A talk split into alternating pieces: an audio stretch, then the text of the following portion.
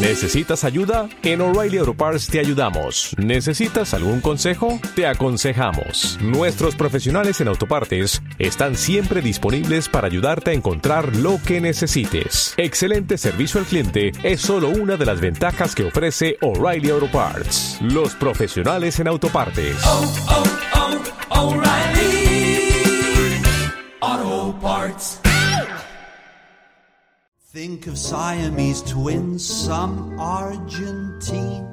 El Ring Café fue una cafetería de Viena de principios del siglo XX, donde entrenadores y amantes del fútbol profundizaron sobre aquello que los apasionaba. Hoy lo recuperamos para todos vosotros. Romantic sponges, they say, do it. Oysters down in Oyster Bay, do it. Let's do it. Let's fall in love.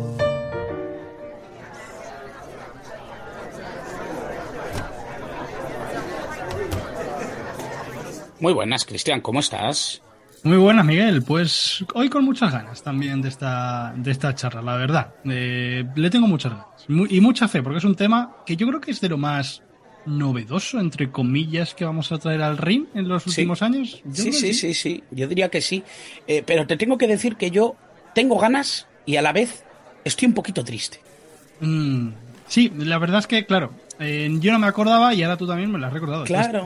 también ya, ya es la, doble, vertiente. Es que eres un insensible, Cristian. Sí, sí, yo venía aquí, eh, yo venía aquí para charlar de lo que vamos a charlar hoy y claro, vienes tú y me lo recuerdas y ya me, bueno. soy el blandito del equipo. Eh, está claro que, que, yo soy, siempre he sido un poco, yo tengo un amigo que, que que, siempre dice que soy un poco princesita cuando juego. Y es verdad que, soy un poco princesita en el sentido de que yo era media puntita fino, pero me gustaba poco correr, ¿eh? Iba yo, me yo me crié entre los tres palos, entonces a lo mejor estoy un poco más curtido, claro. bueno, tú mucho más, claro que sí. Ahora entiendo, ahora entiendo que cuando habláramos de Arconada, de Zubizarreta, de los grandes porteros, tú tuvieras, claro, es que al final tocamos tu corazoncito ahí de una manera a mí hablar, de, hablar de la portería mm, normalmente me suelo, me, suelo explayar porque me gusta, es que me, gusta y me ha gustado siempre. Bueno, pues hoy nos vamos a explayar, pero nos vamos a explayar de un tema, mm, bueno, distinto, como tú dices, pero a la vez estoy un poquito triste porque se acaba la temporada y esto obviamente, pues, eh, echar un poco la capota, echar un poco la, la eh, el cierre al Rein Café, aunque sea por un tiempo, pues siempre da pena. Es que, a ver, eh, a mí da pena, evidentemente, pero es que viene lo que viene, eh, que es el Mundial, ¿no? El Mundial de Qatar de, este año, y evidentemente necesitamos un poquito de descanso. yo creo que traer nuevas ideas, que ya de hecho estamos perfilando cosas que podemos llegar a traer en una posible nueva temporada, y, y sobre todo es que llega el mundial, es que si no, no vamos a dar para más, es que es imposible. y bueno, ya no solo que perfilemos tú y yo nuevas ideas, es que ya hay gente que a través de iBox eh, en esos comentarios que nos dejan, ya nos está proponiendo temas. Entonces, yo creo que eso es bonito también. ¿eh? Ya, ya nos han propuesto un tema que yo le tengo ahí guardadito, mm. eh, que tiene que ver con el Atlético de Madrid. y que obviamente ese ya nos lo reservamos para la próxima temporada, pero hay muchas más cosas que tenemos que ir sacando. Y hoy vamos a centrarnos, porque además nos viene un tema precioso y un tema que mm, nos da lugar a invitar a un gran amigo, a invitar para la introducción a un gran compañero, uno de los que son indispensables cuando hablamos de fútbol histórico, uno de los que son además indispensables cuando el fútbol histórico tiene lugar en el país vecino, en Portugal. Y yo creo que para hablar de fútbol luso y para hablar de fútbol histórico no había nadie mejor que Miguel Lourenço Pereira, grandísimo compañero, periodista, ya digo. Y que, compartió con nosotros un ring café, un café entero. Por supuesto, compartió un café entero hablando de la Eurocopa, el que tiene un libro precioso con la editorial de Panenka, eh, Sueños de la Euro. Yo creo que mm, tenéis que acercaros a esa realidad. ¿Cómo nos vamos a acercar ahora al audio que nos ha dejado Cristian? Así que si te parece, eh, vamos pidiendo un cafecito. Mm, yo voy a pedir un café bombón hoy para acabar por todo lo alto. ¿Quieres acabar endulzando la tarde, no? Bueno, venga, yo me apunto, me apunto también. Venga, va, yo también otro café bombón, para pues salir de la rutina. Mientras nos lo ponen, escuchamos a Miguel. Lo que hace verdaderamente mágico el Porto 2004, entrenado por José Mourinho, es que es un oasis en la historia del fútbol moderno. Un poco como estos equipos que hacen gestas impensables, ese Porto que conquistó la Champions League logró algo que ya en 2004 parecía una utopía, tal como lo es hoy, que un equipo de una liga periférica como Portugal pudiese ganar la competición más importante del mundo del fútbol. Y eso en 2004 eh, ya era una evidencia el camino a donde iba a ir el fútbol, de los super equipos, de las super plantillas y de las ligas más importantes del mundo. Y el Porto además lo logra habiendo ganado también la Copa UEFA el año anterior, algo que la Juventus de Trapatoni había conseguido en los años 80. Es un equipo, por lo tanto, eh, marcado por esas noches europeas históricas, con una capacidad táctica inmensa que anticipaba lo que iba a ser Mourinho entrenador tanto en la Premier, en la Serie A y en la Liga Española, capaz de multiplicarse en distintos dibujos tácticos, sobre todo el 4-3-3 en su dimensión más ofensiva y el 4-4-2 de forma un poco más controladora y especulativa, pero sobre todo un equipo que ilusionaba a una afición de un club que desde el 82, con Pinto da Costa en la presidencia, ya 40 años, había conquistado una Copa de Europa en el 87, una Intercontinental y una Supercopa Europea también ese año, eh, cinco ligas consecutivas en los 90, entre muchos otros títulos, y una presencia habitual en las noches europeas de la Champions, pero la gente jamás se puede imaginar que ese gran trofeo, la orejona, pudiese volver a, la ciudad invicta de, Portugal y además en vísperas de empezar una Euro 2004 que también ilusionaba mucho a, la población portuguesa y cuando Portugal llega a esa final, pues llega también a espaldas de ese centro del campo Costinha y Sedeco con Ricardo Carvalho y Paulo Ferrer en defensa que el mismo Mourinho gesta en ese Porto. Es un equipo para la historia, no tanto por la estética de su juego, por haber sido capaz de hacer algo que ningún equipo logró hacer desde entonces y que será muy complicado de ver, y sobre todo un equipo que empieza a lanzar esa leyenda de, Mourinho entrenador que luego le va a convertir en unas figuras más importantes del fútbol del siglo XXI. Así que no deja de ser un equipo para la historia y un equipo que para la afición del club, del Porto y del fútbol portugués eh, está en el top de los equipos más importantes de toda su existencia.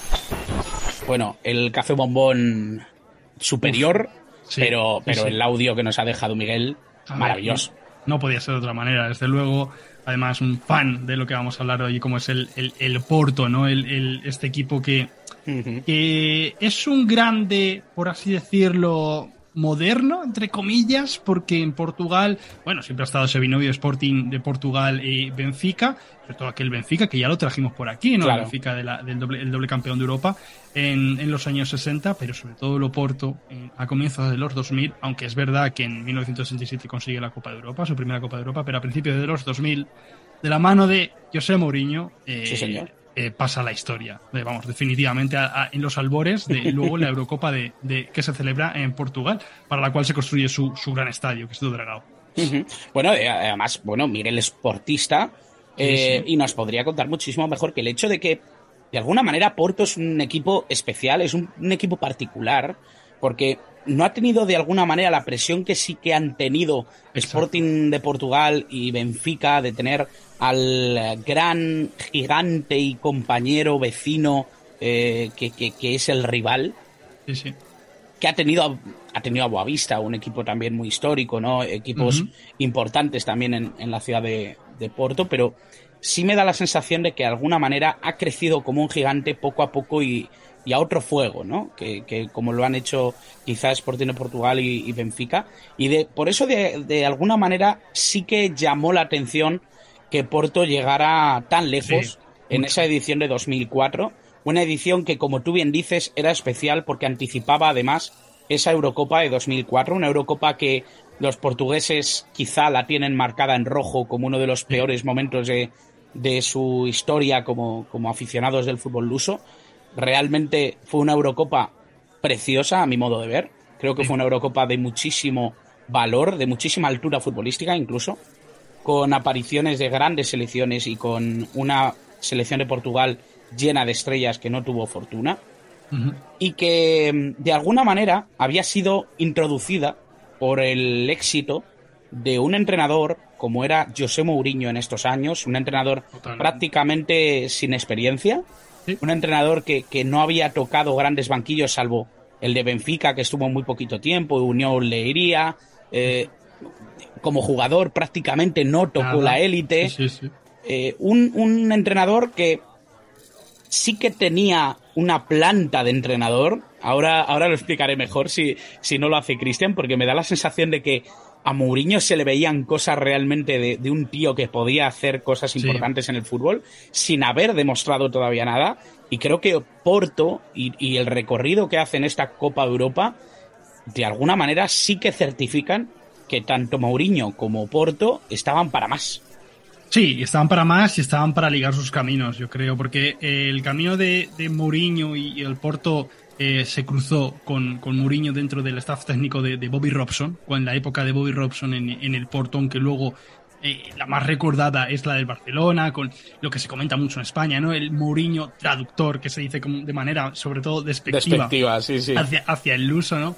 Eh, y es verdad que con la llegada de, Lorenzo Serraferrer al Barça, eh, desencadena la salida, Mourinho tiene una oportunidad de irse al Newcastle de nuevo al amparo de, Bobby Robson, pero afortunadamente, y digo afortunadamente porque nos deja por el camino joyas como este Porto, eh, decidí iniciar el camino en los banquillos en, solitario. Y es como tú comentabas, una época que mm, de verdad yo no recordaba eh, esos nueve partidos, casi diez que está en, en, el Benfica. Yo cuando me puse a indagar un poquito, no, ni los recordaba que, pasó por Benfica antes de llegar al, al Leiría, que es un club en el que lo hace tan rematadamente bien que a mitad de temporada el Porto, un Porto que en las últimas dos eh, eh, ligas, las últimas dos temporadas no había podido ganar el campeonato y de hecho lo había ganado el Boavista, rival suyo en la ciudad, por lo tanto, de alguna manera estaba en cierta crisis de resultados, llama a la puerta de Mourinho en el 2002, en enero de 2002, y Mourinho eh, va al Porto y ahí es cuando empieza esa carrera meteórica de un entrenador, como tú bien dices, que en el Fútbol Club Barcelona Em, sobre todo a la, sombra, ya, ya se le podía entrever eh, esa, esa, planta de entrenador que tú has comentado, sobre todo por su ojo clínico también para, para, para determinados aspectos del juego, y es en el Porto donde, donde consigue la sublimación de su gran primer proyecto, yo creo que a nivel de banquillos. Sí, sí. Y bueno, de hecho, yo, yo, creo que hay que tener algo en cuenta y es algo que has destacado tú, me parece muy importante. Grandes entrenadores como fueron Luis Van Gaal, como fue Robson, eh, se apoyaron de alguna manera en, en, este, en este personaje que en ese momento todavía estaba certificando qué iba a ser en el fútbol.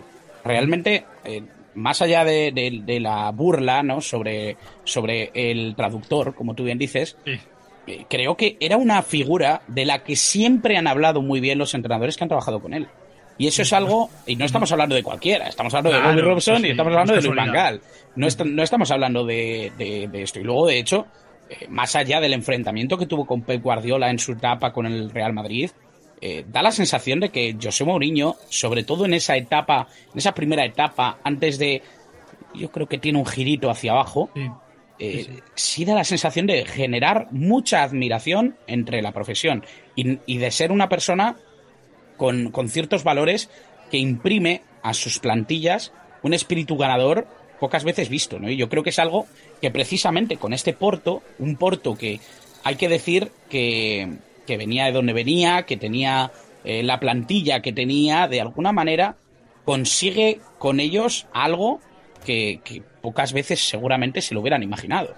Sí, de primeras es que eh, lo que comentábamos, cuando llega a mitad de temporada, en, la mitad, en enero de 2002 al Porto, em, un Porto que iba eh, ya lejos de la posibilidad de conseguir el título de liga en Portugal, eh, al final acaba tercero. Mourinho hace, hace una media temporada de 11 victorias, 2 empates y 2 derrotas, lo cual es una auténtica salvajada para un entrenador que acaba de llegar a un equipo que ni siquiera él mismo ha confeccionado. O sea, es una adaptación de primeras plena para, para, para Mourinho en el, en el equipo que, además, quedando tercero, lo consigue clasificar para Copa de la UEFA y eso es muy importante, eh, que, porque es el paso previo al Campeonato de Europa que, que, gana en, en, el 2004. Yo creo que es a partir de, ese, de esa primera temporada 2002-2003, la primera al completo de Mourinho en el equipo, donde ese ojo clínico ese que tiene Mourinho, sobre todo para detectar em, el juego que, eh, que, más le conviene al equipo y sobre todo los jugadores que pueden llevar a cabo esa idea, eh, lo comienza a, demostrar con las llegadas de Ricardo Carballo, Costiña, Deco, Alinshev, eh, eh, Postiga. Luego también es verdad que llegan jugadores que no hayan tenido tanto eh, protagonismo en otros equipos como, como por ejemplo Maniche, Paulo Ferreira, Nuno Valenti Derley que los había tenido antes en Leiría. Es, un, es una revolución completa de la plantilla que lejos de tener que pasar cierto tiempo para que comience a funcionar, comienza de primeras y comienza de una manera arrasadora, arrolladora, en, tanto en Portugal como en Europa. Sí, no, yo, yo además es que creo que eh, lo que vemos en esta plantilla, y como tú bien dices, es que mm, no voy a decir que se inventa eh, rendimientos o que se inventa una forma de jugar eh, súper novedosa. Yo creo que eso lo vemos más en la Premier y me da la sensación de que ahí es donde pule de verdad un sistema táctico realmente suyo o que, o que de verdad tiene eh, la capacidad de hacer de, de, de la marca Mourinho algo que es representativo de, lo táctico, ¿no? Pero sí que en Porto lo que consigue es un rendimiento de futbolistas, que no voy a decir que son de medio pelo, pero sí que de, alguna manera... Inesperado. Muy inesperado y sobre todo que en el colectivo en el que funcionaron, eh, luego fue difícil replicarlo en otras realidades, salvo, salvo Carballo, obviamente, que tuvo un carrerón, o, o, Deco, por ejemplo, Maniche, por ejemplo, o Costiña, tuvieron ya carreras bastante más bajas de lo que se podía suponer. Es cierto que no tuvieron suerte en el Atlético de Madrid, es cierto que eh, se puede hablar de, lesiones, se puede hablar de problemas eh, extradeportivos, pero lo que sí me da la sensación es de que lo que sale de ese Porto es difícil que se replique en otro sitio precisamente porque falta la, figura de Mourinho entendiendo la, el talento de cada uno de ellos puestos encima de un, de un campo, ¿no? Sí, es que eh, es justo lo que tú comentas. Ese primer gran Porto de Mourinho eh, le hace em, escalar tanto en cuanto a tener el reconocimiento de compañeros de banquillo al, al propio técnico portugués por el hecho de que, hemos comentado, jugadores entre comillas, eh, más desconocidos o que eh, eh, su, rendimiento en la élite era más insospechado, luego no pueden replicar ese rendimiento en otros equipos. De hecho, es el, Mourinho es el único y el, único capaz de sacar esa gran versión de ellos. el propio Maniche, lo has comentado tú, el de Derley es otro que se sale, es un, es un, es un goleador mm, que, vamos, que es importantísimo, sobre todo en la primera temporada en la que consigue el triplete con la Copa Portuguesa, la Liga y, luego la Copa de la UEFA. O sea, es un entrenador que además en el Porto adquiere un. realiza una presión alta muy llamativa, creo, un, un estilo también que va muy hacia arriba, haciendo uso de jugadores eh, muy físicos, tanto en el centro del campo como, como en la zona de arriba, como puede ser perfectamente Derley o Maniche, ya los hemos comentado. Pero es un tipo de juego que luego va puliendo, como tú has comentado, y que luego en temporada en, en proyectos siguientes, como puede ser el Chelsea, el Inter de Milán, ya tienen otro toque y también evidentemente porque tiene otra materia prima en esos equipos. pero ese aporto de Mourinho es, es muy esclarecedor, sobre todo, eh, y marca lo que va a ser la carrera del técnico. Bueno, hay que decir que, que en ese año 2004, temporada 2003-2004, para ser precisos, eh, quedan encuadrados en el grupo F de la Champions League, un grupo F en el que se clasifican con 11 puntos justo por detrás del Real Madrid. Eh, hay que decir que, obviamente, esto tiene relativa importancia. En ese momento había otro técnico luso en el Real Madrid, que era Carlos Queiroz, eh, recordemos que, tuvo una gran carrera después del Real Madrid, pero que había sido ayudante de Ferguson en el Manchester United, que tenía jugadores de, calado internacional como Zidane, como Figo, como Roberto Carlos, como Casillas, como Beckham, eh, Ronaldo Nazario. Eh, estamos hablando de uno de los grandes Real Madrid de, la historia y de la competición probablemente.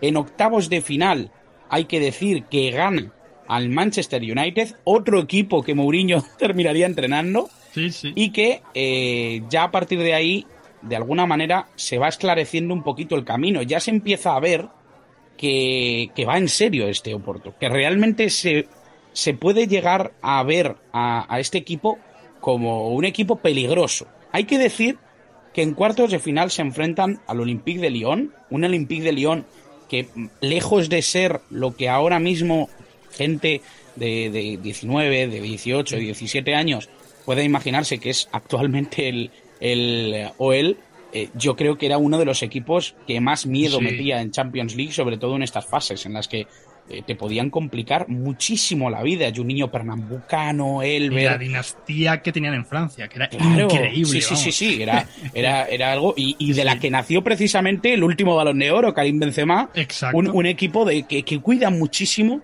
todo ese tipo de, cuestiones. Y aquí tengo que hablar de que justo en esos cuartos de final, en el eh, cruce que iban a vivir precisamente eh, los, los portistas, estaba el Milán Deportivo de La Coruña.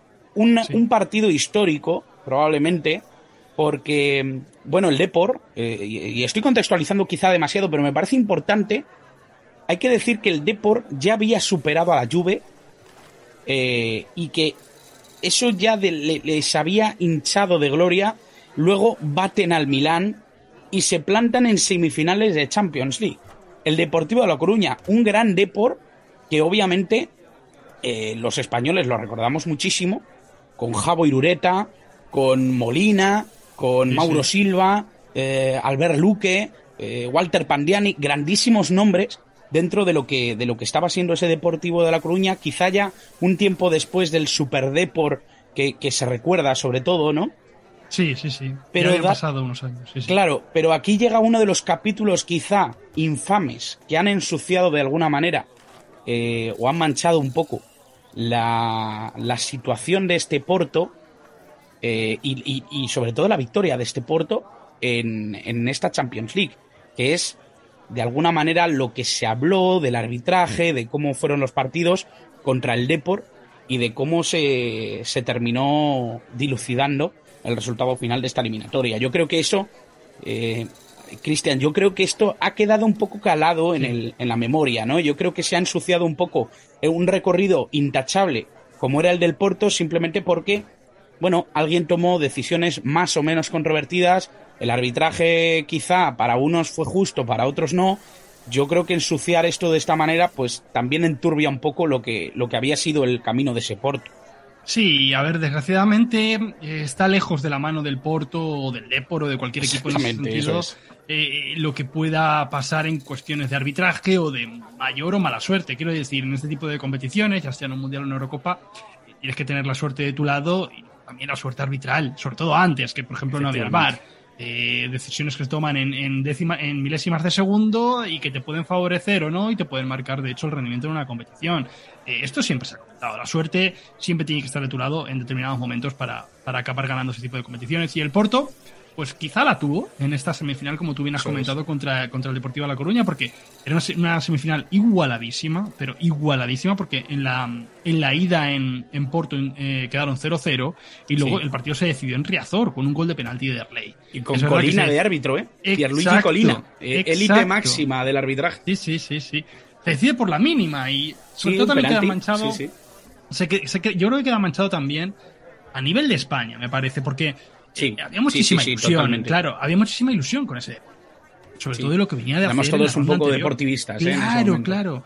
Es, es, es, similar, vamos a decirlo entre comillas, a lo que pasó también con el, Málaga. Getafe, o, con el Málaga o con el Getafe en la UEFA de 2008, que es eliminado por el, el Alavés en 2001. Eh. son, equipos que crean mucha simpatía. Por cierto, son carne de parecer por aquí. yo no digo nada. Pero son equipos que crean mucha simpatía y sobre todo en cuestión, eh, consensualizándolo con el Depor, es que venía a hacer lo que venía a hacer contra el Milan, que era, una barbaridad absoluta. Y es verdad que ese relato queda manchado por, por, por un Porto super férreo que al final acaba ganando con un gol en el cruce de, ida y vuelta, con un gol de penalti. Bueno, es verdad que eh, queda un poquito enturbiado. Sí, es verdad que en el relato queda un poquito enturbiado, pero es como decimos, es que esos tipos de partidos en estas competiciones ocurren, ocurren y es verdad que accedemos, o sea, accede el Porto a una final, que es un Porto Mónaco, que de verdad o sea, eh, eh, te lo cuentan hoy y alguien que, por ejemplo, no, no, no, esté muy bien informado de a lo mejor de esta Champions dice, ¿Porto Mónaco? ¿Esto es una final de Champions? Pues sí, y fue una final, la verdad, muy decidida por parte de Loporto, pero es que el Mónaco venía de cargarse al Real Madrid al Chelsea. Sí, señor. Sí, señor. Ojito, y liderado por Morientes. Eh, eso, te iba, eso, te iba, a decir, que es que estamos hablando de, del Mónaco es verdad que muchas veces yo creo que el desconocimiento, ¿no? O el, o el, no haber vivido según qué partidos, ¿no? Porque yo, yo siempre digo que muchas veces uno puede aprender de fútbol, puede entusiasmarse con el fútbol histórico o entusiasmarse por el fútbol en general, eh, leyendo o, escuchando a la gente que lo ha vivido o, o quizá entendiéndolo, ¿no? Pero realmente cuando entiendes de verdad o de manera global es cuando te pones este tipo de partidos. Y si hay algo que yo recomiendo es que la gente se ponga eh, este tipo de partidos para que vean de verdad por qué llegaron a la final. Es cierto que es una final bastante llamativa, ¿no? Incluso en la final del 87, en la que Porto consigue su primera Copa de Europa, lo hace precisamente contra un, Bayern de Múnich, ¿no? lo hace eh, con, un partido formidable que, consigue vencer al final, pues con, esa estrella que era Madger, pero si nos vamos a la de 2004, eh, se puede enturbiar el hecho de que creamos que Mónaco y Porto tuvieron muchísima suerte para llegar a una final. Obviamente, la suerte interviene siempre, pero hablar de el Mónaco, de esa final, es hablar de un portero como Roma, que, yo creo que la gente de nuestra generación lo recuerda totalmente, de Patrice Evra, de, Jerome Rosen, de Juli, de Juli, que fue un grandísimo jugador que terminó en el Barça, efectivamente, de, de Cissé, de, Fernando Morientes, obviamente, de, de Perso, el, mítico delantero eh, croata, de Schilacci, de, de Plasil, uno de los grandes eh, jugadores de esa República Checa que en 2004 nos entusiasmó tanto. Eh, es que en realidad Adebayor, que estaba Manolito Adebayor, Oh, eso no lo recordaba yo. Momento. Sí, sí, sí. es, muy llamativo, ¿no? Cuando, cuando nos acercamos a, a, hablar de, equipos o de, o de torneos o de momentos puntuales en una competición tan grande, tan importante como, como esta, como es la Copa de Europa, eh, corremos el riesgo de que por el nombre nos dejemos guiar sobre lo que ha sido el partido, sobre lo que ha sido el camino, ¿no? Y realmente eh, hay que decir que más allá de lo que había sobre el campo, que ya hemos hablado mucho del Porto, hemos hablado ahora de este Mónaco, en los banquillos estaban José Mourinho y Didier Deschamps.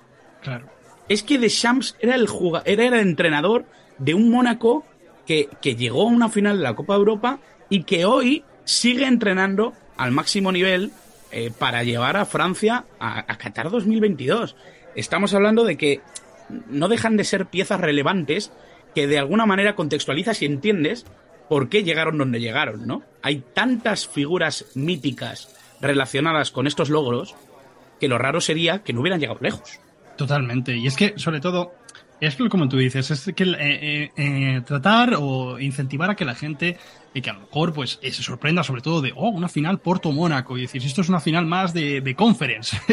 pues no, no, no. Hoy, hoy estaríamos tentados de decir tal cosa, sí, sí. E, e, esos proyectos en esos años, eh, tú lo has comentado, están liderados, por ejemplo, por dos entrenadores de la talla de Mourinho y de Sams, pero, pero es que, por ejemplo, si tú vas a esa Champions y te vas a la, a, la, a la ronda de octavos, en cuestión de España, ves a la Real Sociedad, al Deport y al Celta. Es decir, es que hay que contextualizar muy bien eh, el, el, periodo en el que estamos viviendo. Ese gran Celta, eh, que decir, llegó a octavos de final y, fue frenado por el, por el Arsenal. Luego también estaba la Real Sociedad, que fue frenado por el Olympique de Lyon. Es decir, el gran proyecto del Olympique de Lyon, que ya lo hemos comentado antes. Y estos dos equipos, Porto y Mónaco, se plantan en la final porque realmente lo merecen y sobre todo porque el Porto, lejos de ser un equipo, evidentemente, em, súper competitivo, que venía de ganar la Copa de la UEFA, que ya era un equipo ganador y que se presentaba en, esta, en esta Champions pues con, con, con, un entrenador como Mourinho y sobre todo con la, con la vitola de poder ganar, que ya lo anunció Mourinho, este año vamos a ganar la Champions, y lo hicieron, y sobre todo con un jugador como Deco,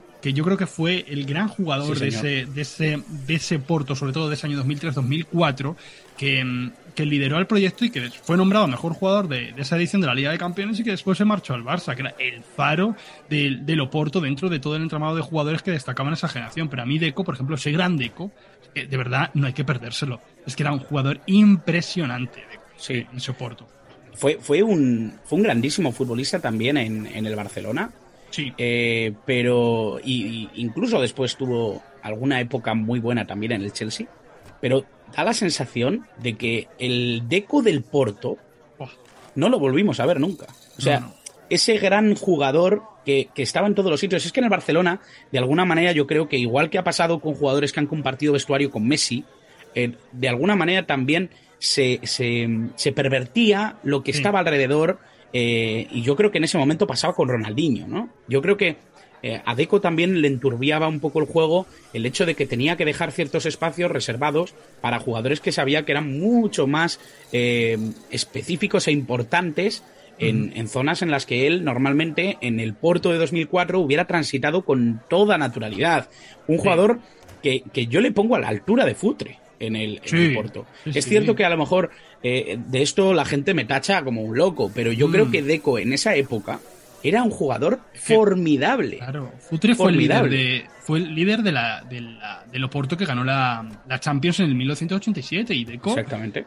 Eh, dentro de que el, equipo tal vez era un poquito más armónico. Era más coral, era más claro, coral, era más, más coral. Eh, Deco era el líder de ese Oporto. Recuerdo por Twitter hace tan solo unos días con esto, con la gala del Balón de Oro, que me eh, recuerdo un hilo, bueno, estaban sus compañeros David Mata, creo que también estabas tú interviniendo y también Miguel Con el balón de oro, ¿no? Exacto, que, que, él, Miguel, em, em, reclamaba dentro de, una larga lista a, Deco como uno de los que debería haber ganado el balón de oro en uno de los años. Y, coincido, no, es no, es descabellado, no es descabellado. Coincido. Eh, yo creo que está a la altura de jugadores como Henry, por ejemplo, que nunca lo recibieron.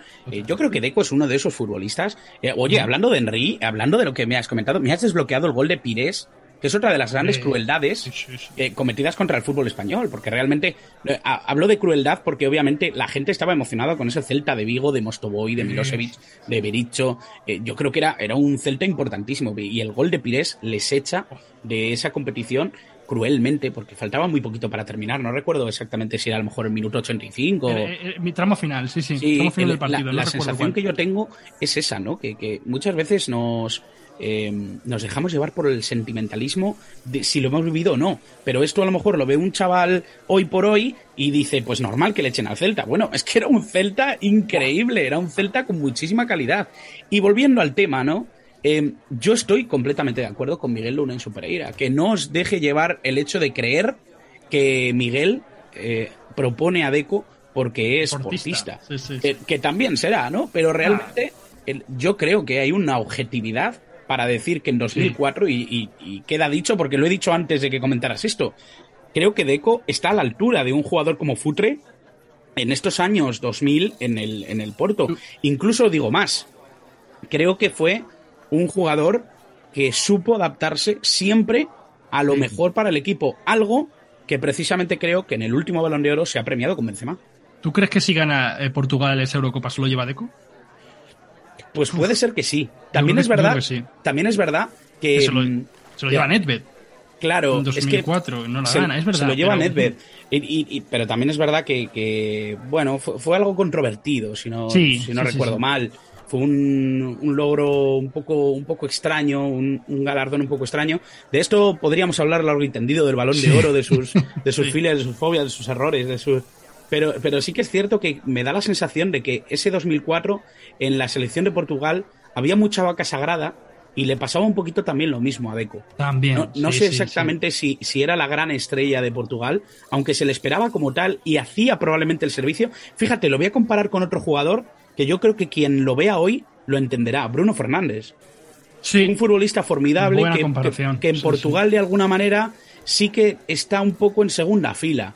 No, no porque no tenga calidad o porque no tenga la iniciativa para serlo, sino porque hay otros que ahora mismo se anteponen a su modelo futbolístico. Es como si a Kevin De Bruyne le hubieran colocado, pues, pues eso, una figura eh, extraordinaria, claro, una figura extraordinaria al lado que le, que le que, fuera un poco eh, el que eclipsara su intervención, su importancia dentro del equipo. ¿Sería Kevin De Bruyne el, el, que tomara la voz cantante? No lo sé, pero la sensación es que sí que creo que Bruno Fernández o Deco en, en su tiempo sí tuvieron esa, mm, eh, esa problemática, ¿no? A la hora de destacar o de ser el jugador del que todos los chavales querían la camiseta. Y me da la sensación de que eso es, es un poco el problema que tuvo Deco en, la época. Sí, yo, sobre todo el, el hecho de marcharse al Barcelona eh, y no ser esa cabeza, ¿no? Esa cabeza que se era en, en, en, en, el Porto. Yo creo que, sobre todo, eh, eso es lo que varió sobre todo la, concepción de Deco en, el fútbol Barcelona, que era importante, evidentemente, pero que no era el, Deco líder absoluto que era Claro, sobre todo porque Eh, obviamente yo creo que fue un acierto que, se fuera al Barcelona, porque al final eh, que, esto no quede como que, como que fue, un, fue un error, no, para nada, yo creo que fue un acierto. Ahora bien, es cierto que en el Barcelona el orden establecido eh, era el que era, era el que era. Y, diciendo esto y hablando de Deco, hay que llegar a esa final, ¿no? Una final contra el Mónaco que ya hemos hablado de un poquito de los equipos, de los oponentes, y hay que decir que Deco fue uno de los goleadores, de ese 0 a 3 que convirtió a Porto en bicampeón de Europa. Sí, la verdad es que Deco marcó el segundo en, sí, en la segunda parte, en, el, minuto 71. El último lo marcó Alenichev.